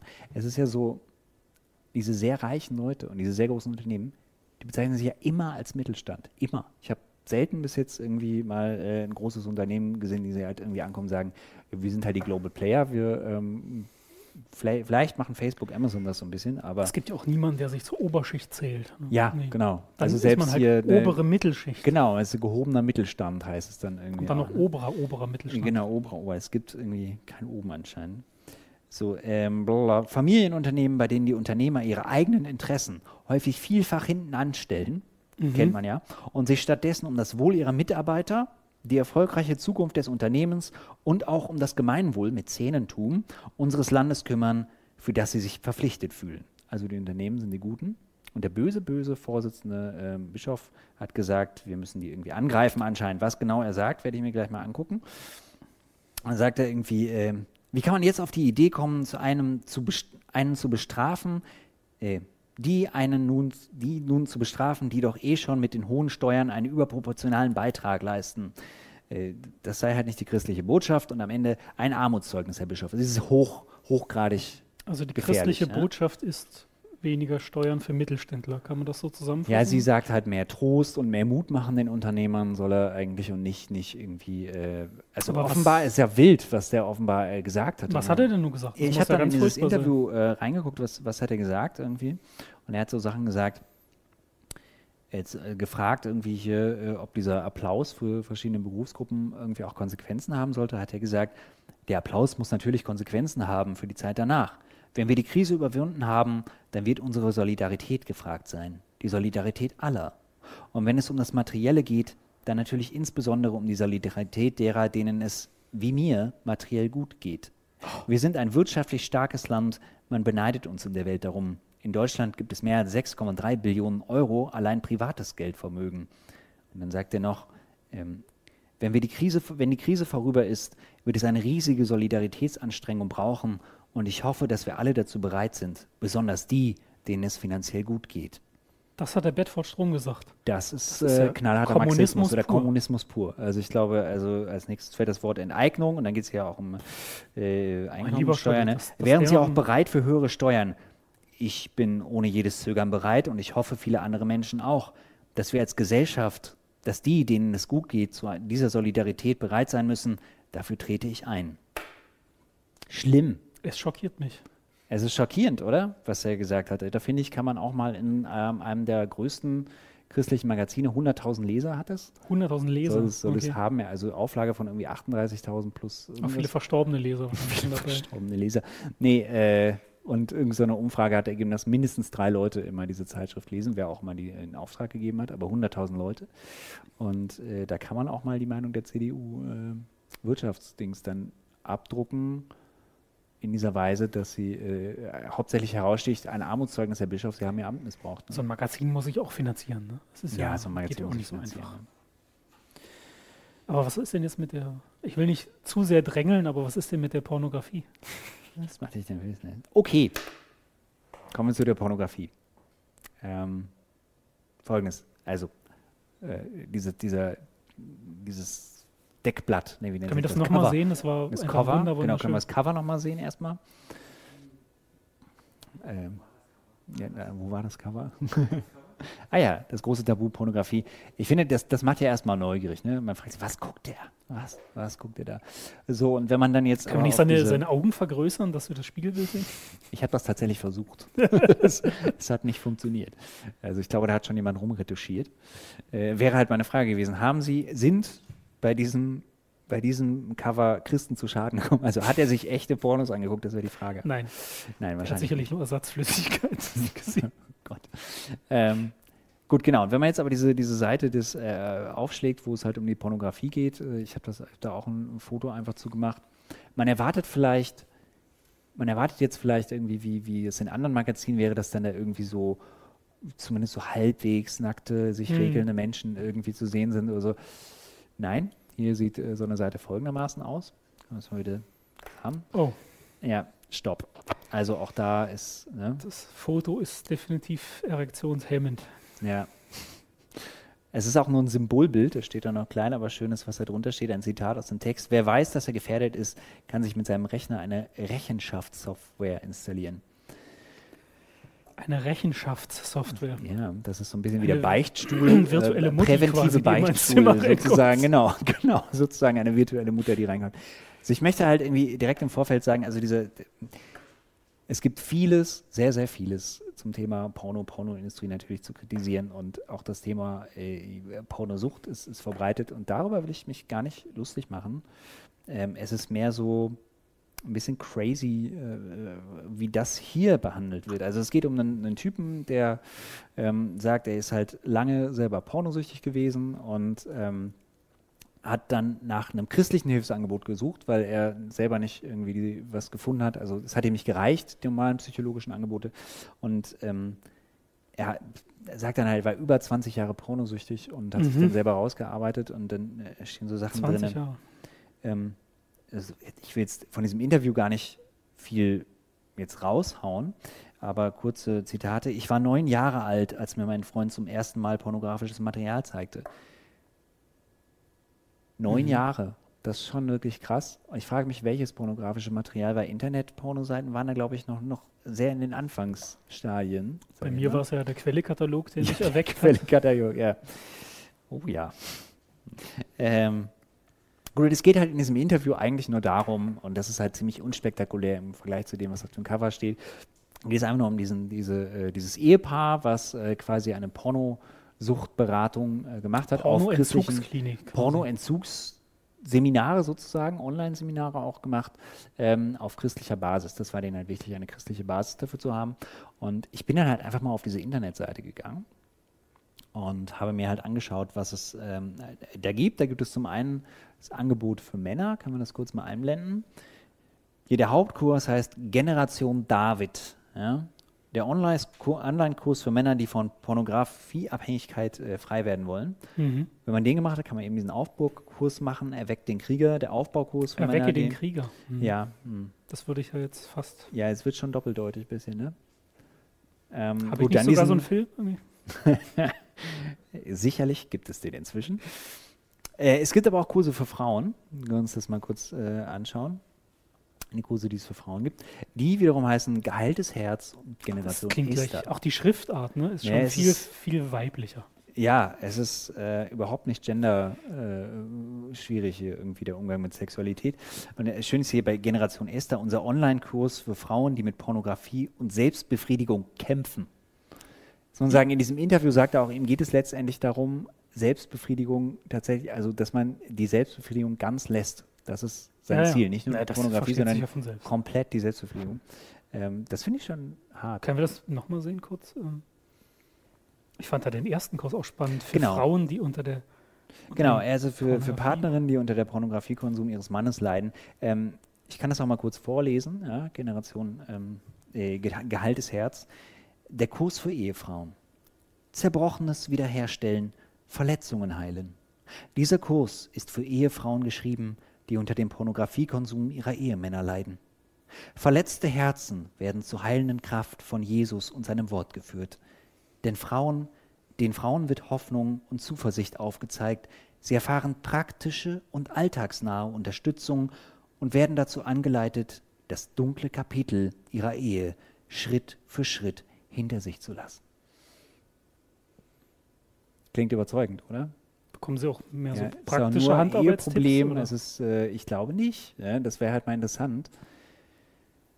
So, jetzt müssen wir natürlich eigentlich mal in diesen Kurs für Männer reingucken. Mhm. Jetzt haben wir den Kurs für Frauen, wie das so ähm, äh, gendermäßig geschrieben ist. Jetzt ähm, lesen wir doch einfach mal kurz zu guter Letzt zum Abschluss dieser Sendung rein in dieses äh, Befreiungsprogramm für Männer. Ja. Generation David, der Kurs für Männer. Mutig, radikal und absolut hingegeben. Das sind die Attribute von Männern nach dem Herzen Gottes. Doch um ein solcher Mann zu sein, braucht es Kampfgeist. Denn zuvor müssen erst einige Riesen erschlagen werden. Einer dieser Riesen nennt sich Pornografie. Es ist an der Zeit, es ist an der Zeit, sich dem Goliath zu stellen, der uns daran hinderte, echte Männer zu sein und in unsere, in unsere Berufung zu kommen. Bist du bereit, dein Schwert zu ziehen? In diesem Sinne, Kapau. Das war's für heute. Das wollen wir euch noch mit auf den Weg geben, was auch immer ihr heute Abend noch macht. Zieht, zieht euer Schwert Zieht oder euer auch nicht, Schwert. je nachdem, was euch mehr behagt. Es ist äh, gut. Ich hoffe, Äh, wir sehen uns. Wir sehen uns dann hoffentlich äh, wahrscheinlich nach dem Sommer und hoffentlich mit Publikum wieder. Genau, denn wir wollen ja gerne eine. Live-Show mit Publikum hier äh, aus dem Franz-Mehring-Platz 1 machen und wir hoffen, dass das auch klappt. Ja. Äh, ich weiß nicht, vielleicht sehen wir uns in der Zwischenzeit auch nochmal am Netz, äh, je nachdem, ich weiß es nicht. Schauen wir Äh, mal, Schaut auf unsere Facebook-Seite, schaut auf unsere Homepage. Äh, wenn ihr der Meinung seid, ähm, meine Güte, das sind so dufte Typen, denen möchte ich meine Liebe finanziell ausdrücken. Äh, wir haben jetzt kein Spendenkonto oder so, aber ihr könnt natürlich gern unsere Bücher kaufen, die ihr im Internet findet. Und äh, ansonsten äh, sagen wir jetzt einfach gute Nacht und äh, Schönen Abend. Freundschaft. Bis dann. Ciao.